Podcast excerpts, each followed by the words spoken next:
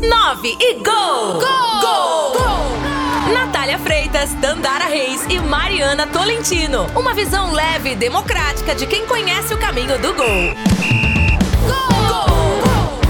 Fala galera, estamos começando mais uma edição aqui do podcast 9 Gol. Uma edição mais que especial, a última do ano de 2021. Ano de 2021 que foi muito importante pra gente aqui, porque estreamos o podcast 9 Gol. Essa é a edição de número 30. E mais uma vez, estarei ao lado de Mariana Tolentino e de Tandara Reis. E aí, Mariana, como é que você chega aí para essa última edição do podcast 9 Gol? Oi, Natália, Tandara, oi a, oi a, todos que estão nos acompanhando aqui no podcast 9 Gol. Ah, eu tô muito feliz, né, muito animada, porque chegamos no último de 2021 e justamente, que eu acho interessante, né, que é o número fechado, número 30. Então, eu acredito que a gente vai fechar com chave de ouro, com uma entrevista bem legal também. Então, eu tô muito animada e muito feliz. Oi, Tandara, grande abraço para você, tudo bem? Tudo bem, Natália? Grande abraço para você, para Mariana, para todo mundo que nos acompanha aqui no 9 Gol. Assim como a Mariana mencionou, acho que vamos fechar esse ano de 2021 com chave de ouro, com uma entrevista muito especial sobre um esporte que precisa de visibilidade no nosso país mais uma vez a gente dando espaço para o esporte especializado. Hoje vamos falar do curling e um atleta muito especial que é inclusive da equipe da seleção brasileira de curling vai falar com a gente aqui no podcast 9 Gol. Você sabe, o podcast 9 Gol tem o apoio do Colégio Tel. No futuro, todos os colégios serão assim. Gol de placa! E no nosso Gol de Placa de hoje, nós vamos falar sobre mais um esporte de inverno. Nós demos espaço para o skeleton e hoje vamos falar sobre o curling. Estamos aqui já conectados com o Cláudio Alves, ele que é um dos integrantes da seleção brasileira de curling. Oi, Cláudio, é um prazer falar com você aqui no podcast. E já quero começar falando para você se apresentar para as pessoas que não te conhecem. É, conta um pouquinho sobre você e como começou no curling. Oi, é, o prazer é todo meu de, de estar aqui, de poder falar um pouquinho é, sobre o esporte. É, para falar com, contigo, sou o. Para falar especificamente, né, pessoal, eu sou o Cláudio, é, eu sou atleta brasileiro de curling, sou de uma das duas seleções masculinas brasileiras e eu também sou o representante dos atletas brasileiros de curling, junto à nossa federação, que é a, a CBDG, né, Confederação Brasileira de Desportos do Gelo. Uh, eu comecei no curling foi em, no final de 2015, foi setembro de 2015, que foi, é, na verdade, interessado depois das Olimpíadas de Vancouver, em 2010. É, quando eu cheguei no Canadá em 2014, foi mais ou menos por 2015 que eu fiquei sabendo que realmente tinha é, brasileiro jogando. E eu fiquei interessado em, em, saber e vi que tinha uma. O pessoal estava juntando para dar aula para um, quem tivesse interessado em conhecer o esporte, conhecer que tinham atletas brasileiros, e daí, é, depois das quatro primeiras aulas, eu fiquei é, apaixonado pelo esporte e estou, vamos dizer assim, me envolvendo cada vez mais desde, desde então.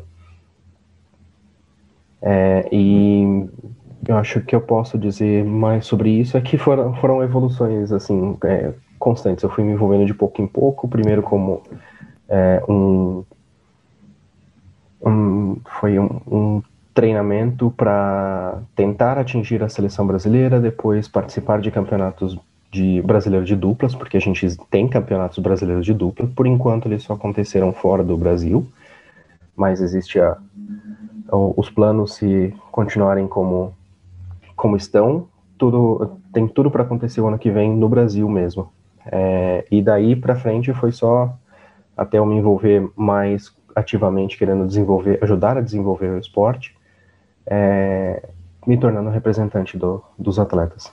Bom, Cláudio, aqui é a Tandara Reis, um prazer falar com você. Muito obrigado por você ter aceitado o nosso convite. gostaria que você explicasse para os nossos ouvintes o que é o curling, porque essas modalidades das Olimpíadas de Inverno né, ainda são pouco conhecidas aqui. Como é que é disputado o curling? Explica para a gente como é essa modalidade. Prazer é meu, Tandara. É, o curling, ele é um esporte que ele é disputado numa, numa pista de gelo, que ela não parece, mas ela tem 48 metros de comprimento. É, a gente joga basicamente de um lado para o outro. É, cada time joga, né? É, são oito pedras de granito. Cada pedra pesa por volta de 20 a 22 quilos. É, tanto que a gente não levanta elas do, do gelo para não, não correr o risco de quebrar. É, e o objetivo do jogo, principal do jogo, é que quando a gente joga as pedras para um outro lado da, da pista, é, tem um, como se fosse um alvo desenhado, que a gente chama de casa. E ao, o objetivo é você ter o um maior número de pedras suas mais próximas do centro até a próxima do adversário, até a primeira pedra do adversário que estiver mais próxima do centro. E é assim que a gente conta a pontuação. É, os varredores, que é o que todo mundo vê que é, que é o mais engraçado do esporte, o mais é, doido, o, o trabalho deles é varrer o gelo, é literalmente esfregar o gelo, passar como se fosse um esfregão, e do jeito, do jeito que se esfrega, é, você varre o gelo, é, cria-se uma. Você aumenta a temperatura do, do gelo, você cria uma pequena camadinha de água, que é o que faz a pedra curvar mais ou menos, e ela ir um pouquinho mais longe também, com relação a. a, a isso depende da jogada que está sendo pedida. É, todos os jogadores lançam nem todos varrem, porque o capitão do time, que é quem fica parado colocando a vassourinha lá no. indicando onde a gente tem que se a, apontar para poder lançar a pedra, é o único que não varre, a não ser em situações de emergência.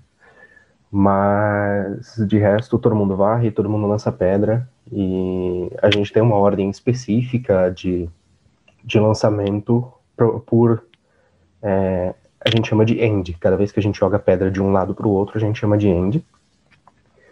É, então tem uma ordem específica por end e a gente joga entre 8 a 10 ends por partida, dependendo do, da modalidade. Também faz parte da estratégia de vocês definir né, a ordem de lançamento, quem lança primeiro, quem, quem varre primeiro. Também é uma, é uma estratégia de vocês definir essa ordem? Faz parte da estratégia de jogo, mas é, é, eu diria que assim, é mais estratégia como time. Porque depende da. Cada pedra, cada ordem que você joga, é, ou melhor, a ordem de se jogar, ela tem relação com a estratégia. Por exemplo, gente, o nome das posições é, é, lead, second, third e skip. Skip é o capitão do time, third ele é o vice-skip, que ele é o vice-capitão do time. É, o lead, que é quem joga as primeiras duas pedras, é, geralmente as jogadas são guardas. Então você tem que ter um jogador que saiba, é, que tenha bom controle do, do que a gente chama de bom controle de peso da pedra, né? Bom controle do, do lançamento, da velocidade, para saber colocar guardas muito bem posicionadas. O second, que é quem joga as outras duas pedras, que a gente normalmente joga como. É, as pedras são numeradas, então normalmente pedra 1 e 2 pro, para o lead, 3 e 4 é, para o second, e, e, assim vai indo até a pedra número 8. Mas o second, geralmente, ele tem que jogar pedras que, que o lançamento que a gente chama de draw, que seriam as pedras já dentro da casa, é, próximas à linha central, que a gente chama de T-line, é, de T-E-E, é, o lançamento é feito lá, é, ou então, se tiver que remover alguma pedra de adversário, aí tem que ter a habilidade de fazer os takeouts, que é como a gente chama jogada para remover uma pedra de adversário.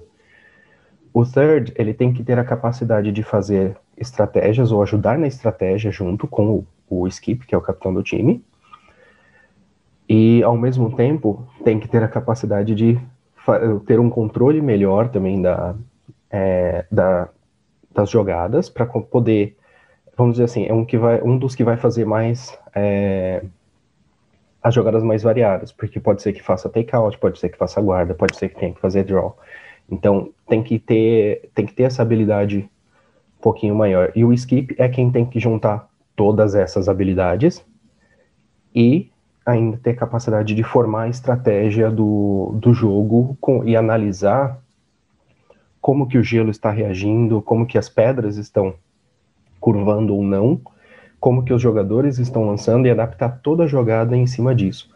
Então, sim, a ordem de lançamento dos jogadores faz uma diferença específica para a estratégia, mas isso já é montada na hora que se, no momento que se monta o time, você monta pensando nesse tipo de, de habilidade de cada jogador.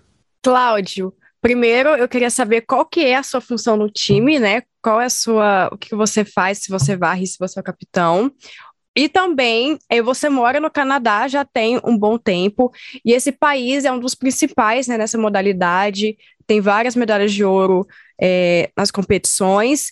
E você acredita que para essa modalidade se desenvolver aqui no Brasil, é, precisava se mudar para outros países, principalmente para o Canadá, para vocês terem mais uma evolução, precisava mudar de, de país? É, a minha função no time, no, no time masculino atual, é, eu sou lead. Então a minha, minha, a minha posição é de colocar aquelas duas pedras iniciais, que sejam guardas ou seja um, um atrás da guarda. É, eu já joguei em, em, outros times com posição meio variada para second e às vezes para third, mas eu, eu não sou skip porque é, eu, eu, eu, também, eu particularmente, eu não, não gosto da, da posição de skip, porque não é nem por lançar as últimas pedras, porque existe a possibilidade de você inverter isso, mas é porque eu particularmente não, eu acho muita, muita responsabilidade e eu, eu prefiro ficar fora disso, é, né, nessa parte pelo menos. Sobre é, a minha mudança para o Canadá, ela teve relação mais com mudança da normal, vamos dizer assim, coisas aleatórias da vida, né, mudanças da vida, eu querendo mudar para cá. É, a maioria dos atletas também foi especificamente isso, não, ter, não conheço nenhum que mudou especificamente por conta do curling. Atualmente, é, eu não, não, não tem como dizer especificamente isso, que para a pessoa melhorar no curling, embora o Canadá seja uma potência gigantesca no curling, é, não que necessariamente seja obrigatório para a pessoa isso, porque a gente tem gelo no Brasil atualmente, é, é a Arena Ice Brasil, que fica em São Paulo, ela é a arena oficial da Federação Brasileira de, de, de Esportes do Gelo. É, então lá tem três pistas, é, fica em São Paulo. Se eu não me engano, é no Extra do Limão. É, eu, eu, acho que essa é a referência mais próxima que eu consigo dar, sem, porque eu, eu não tenho endereço aqui agora de cabeça. Mas é, fica em São Paulo. Se procurar por Arena Ice Brasil, o pessoal vai encontrar. E o objetivo todo da, de ter o gelo no Brasil, que foi feito junto até em parceria com a Federação Mundial, é para que possa ser desenvolvido o curling brasileiro de uma forma mais intensa, mais específica, sem ter que depender de atletas necessariamente fora. Não que, é, vamos dizer assim, nós que estejamos fora vamos ficar, vamos ficar esquecidos, mas é que tendo gelo no Brasil e você tendo a possibilidade de desenvolver mais atletas no Brasil é muito mais é, fácil do que depender do pessoal só que está fora, porque é, tem um problema que acaba acontecendo. É, o Canadá é uma potência também no, no curling, porque eles é, jogam desde criancinha, e isso tem um programa que existe em, em, todos os clubes de curling aqui no Canadá, que chama Little Rocks, que eles pegam as criancinhas de, de 7 anos de idade e eles já começam a, a ensinar curling para essas criancinhas. É, então, com por conta disso, daí eles começarem tão cedo, acaba virando uma coisa natural dele de desenvolverem mais atletas. É como se o Brasil desenvolvendo atletas de futebol. É, como tem sempre criando, jogando desde criança, a, a, capacidade de desenvolver o maior número de atletas e a capacidade técnica do, dos atletas acaba sendo maior. É diferente de quando você tem outros atletas começando com, é, uma, vamos dizer assim, acima da metade dos 30. Dos 30, desculpa. Cláudio, conta um pouquinho para a gente é, quais competições você já teve oportunidade de disputar e o que, que você almeja para o futuro da sua carreira no esporte. É, especificamente, eu já disputei é, do, dois campeonatos brasileiros de dupla mista. É, no último que aconteceu, que foi pré-pandemia, em 2019, é, eu consegui, é, eu e a minha parceira dupla, de dupla, né, a gente conseguiu o segundo lugar. É, em 2018, participei do Campeonato Mundial Misto, é, de times misto, que no caso são com dois homens e duas mulheres. É, esta não é uma modalidade olímpica ainda, é, então é por isso que não se vê muito por aí, mas existe um campeonato misto. É, dupla mista é também com um homem e uma mulher. E essa, essa no caso, é uma modalidade olímpica. O, eu também participei este ano do pré-qualificatório olímpico, que aconteceu na, na Turquia. E o que eu posso dizer especificamente sobre o, o meu, os meu, assim, os, as minhas metas né, no, no esporte, é, atualmente eu não vou, eu não, não acho que eu vou ter idade suficiente para para ir para um, um ciclo olímpico, para participar de um ciclo olímpico.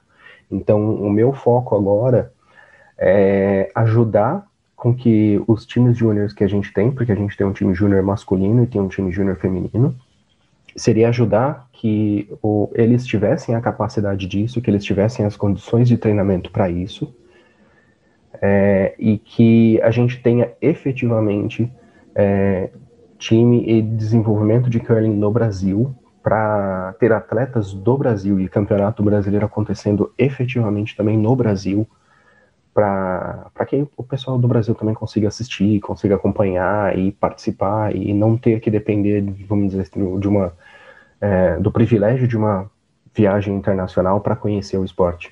Cláudio, e agora para frente, assim, quais são as próximas competições que você está se preparando para participar? Atualmente, o que eu tenho de competição é, é uma liga masculina que eu jogo toda semana, é, toda quinta-feira.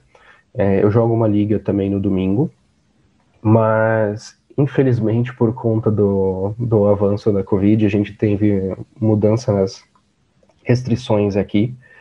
É, possivelmente vai, vai ser cancelado o início, mas essa é a preparação que, que eu estou tendo neste momento, né? Então, a competição que ainda está acontecendo, porque a nossa temporada ela vai de setembro até o fim de março, começo de abril, que a gente ainda fica, a gente joga por conta do período do, do inverno aqui na América do Norte. É, mas além disso, tem o Campeonato Brasileiro que, é, como eu disse, tudo tudo ocorrer bem, tudo der certinho, tudo der certo, é, a gente deve ter um campeonato brasileiro de curling acontecendo no inverno brasileiro, aí no ano que vem. Cláudio, como que foi é, o período da pandemia para você? O que isso te afetou na sua preparação, no seu dia a dia como um atleta de curling? No, no geral, eu acho que foi, foi meio que complicou para todo mundo, é, porque a gente começou a temporada de, de curling em 2019, final de 2019, é, veio a pandemia e a gente teve que parar um pouco mais da metade. Quando foi em 2020 também, é, só que aí nesse período a gente ficou é, sem academia, porque é tudo fechado, é, então treinamento físico tinha que ser feito dentro do que era possível em casa, é, mas o treinamento técnico, que é o que faz a mais, maior diferença né, para o curling, é, não tinha como fazer, porque precisa do gelo para precisa do gelo efetivamente para se treinar curling. É, em dois, no final de 2020, quando teve um alívio da, da segunda onda, da primeira onda, né, de, de da, pandemia, que uh, os clubes eles abriram, abriram com restrições ainda, com é, com um acesso bem controlado. A gente chegou a ter três semanas né, de, de prática esportiva, mas aí teve tudo que ser fechado de novo. É, mas desde então, desde só que aí fechou, fechou de vez. Desde que abriu de novo, começamos de novo a temporada agora. É, vamos dizer, desde o verão daqui da, da aqui no hemisfério norte, né, no, no, no Canadá, desde, desde o verão daqui, é, tá mais fácil de, de conseguir academia. É, onde eu moro, no, no prédio, tenho o, o, o privilégio imenso de, de, ter uma academia no, no, prédio que eu moro, então é, eu, eu, tenho um, lugar tranquilo e de fácil acesso para poder é, fazer preparação física, mas eu, eu dependo ainda do, dos clubes estarem abertos, né, todos nós dependemos dos clubes estarem abertos para é, poderem estar abertos, né, estarem autorizados a abrir para a gente poder treinar o, a, a parte mais técnica e, do, do esporte.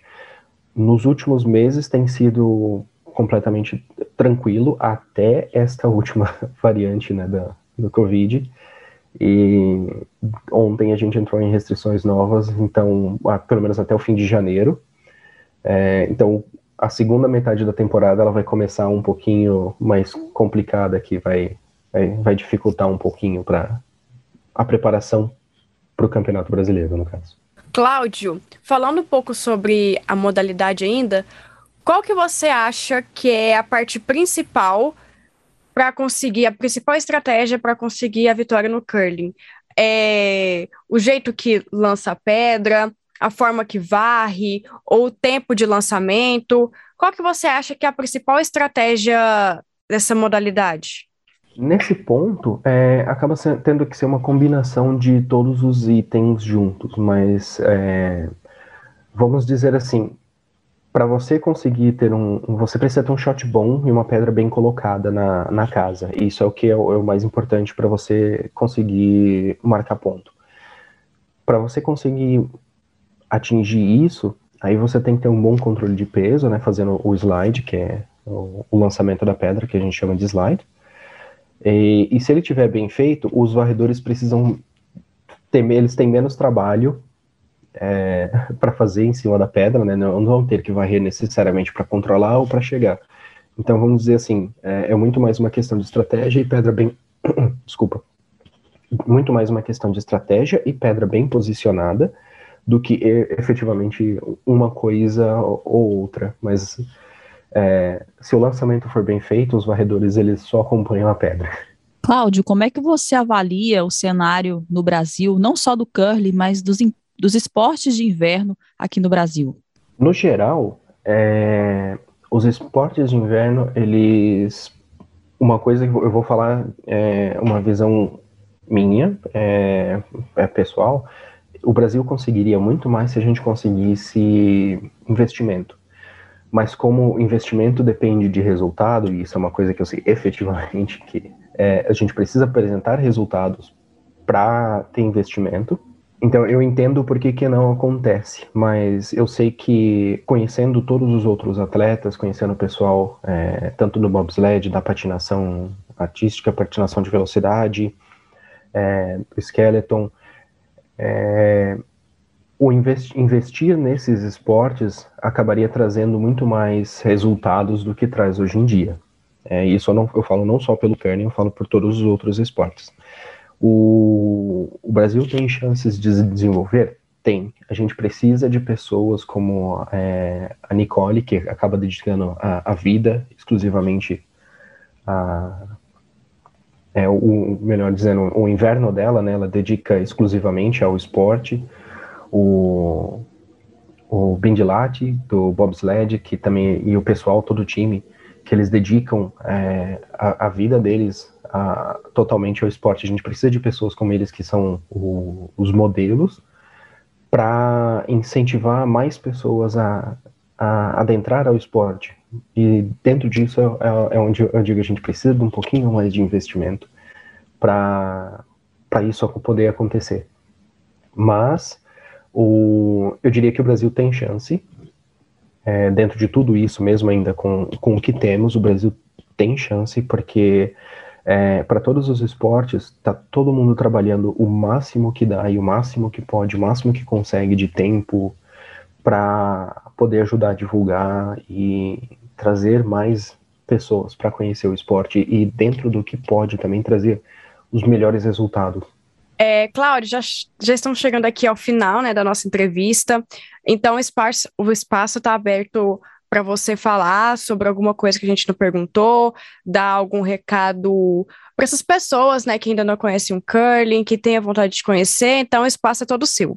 Ah, eu, eu, eu agradeço é, esse tempo todo, essa oportunidade de poder falar um pouquinho sobre o, sobre o esporte e é um negócio que se, se for parar para eu falar, eu vou acabar falando muito mais tempo do que a gente tem disponível, mas é, o que eu gostaria de dizer para o pessoal é que se tiver vontade de conhecer o esporte, vão para a Arena Ice Brasil. Se não tiver condição de ir para por não estar num, num, não estar em São Paulo, o deslocamento para o estado de São Paulo, para a cidade de São Paulo ser complicado, é, pode contatar qualquer um dos atletas no, no Facebook ou no. É porque tem, tem bastante gente no, no Facebook, é, no Twitter.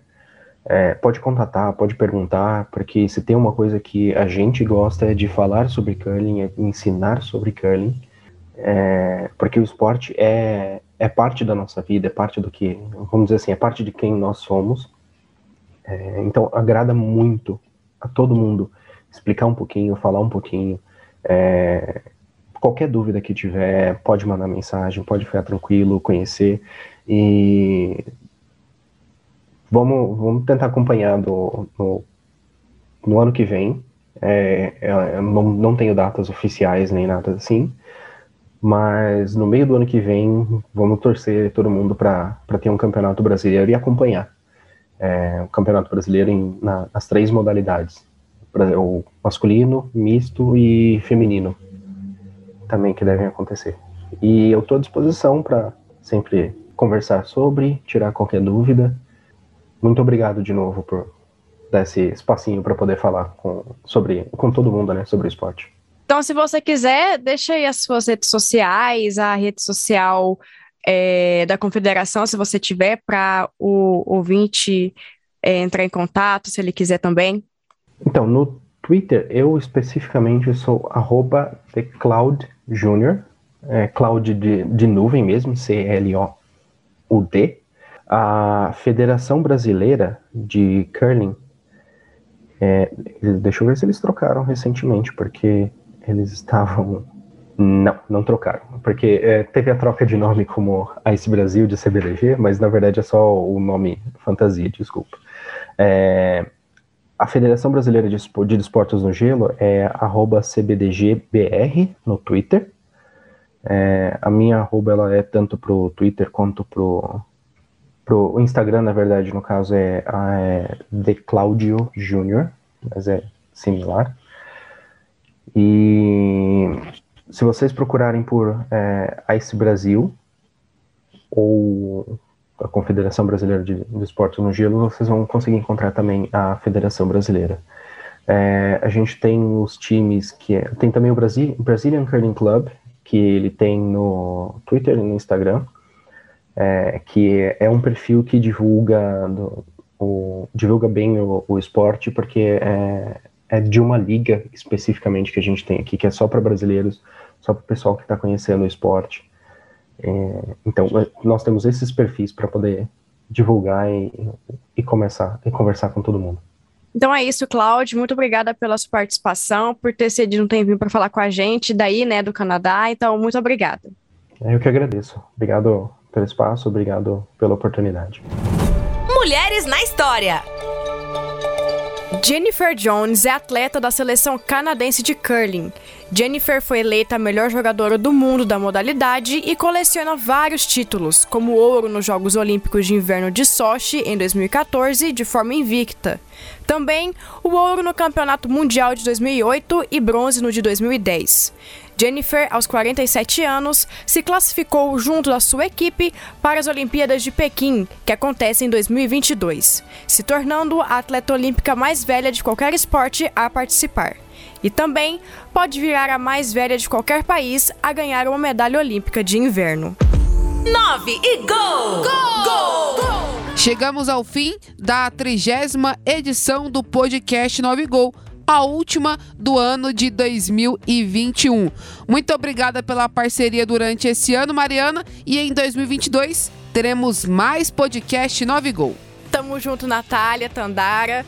Muito feliz por termos terminado a edição aqui, o ano de 2021, com a edição número 30. E ano que vem tem mais. E obrigado a todo mundo que nos acompanhou durante esse ano, escutando todas as nossas edições. Continue com a gente, porque 2022 tem mais. Feliz ano novo para você, Tandara. Obrigado pela parceria aí no podcast 9 Gol. Feliz ano novo para você, Natália, para Mariana, para todo mundo que nos acompanhou durante esse nessas 30 edições do podcast 9 Gol. Voltamos no ano que vem com mais entrevistas especiais, dando sempre visibilidade para outras modalidades que, vai, que vão muito além do futebol. Isso aí, então estamos chegando aí ao fim da nossa temporada de 2021. São 30 edições que você pode conferir no sagresonline.com.br e também nas plataformas dos tocadores de podcast, no Spotify, o SoundCloud e os demais aplicativos. Lembrando que o podcast 9 Gol vai ao ar toda segunda-feira às 8 horas da noite no AM 730 e a partir das 18 horas no sagresonline.com.br. Se você quiser saber mais detalhes aí da vida do nosso entrevistado, você pode acessar aí o nosso site sagresonline.com.br. Lembrando que o podcast 9 Gol tem o apoio do Colégio Tel. No futuro, todos os colégios serão assim.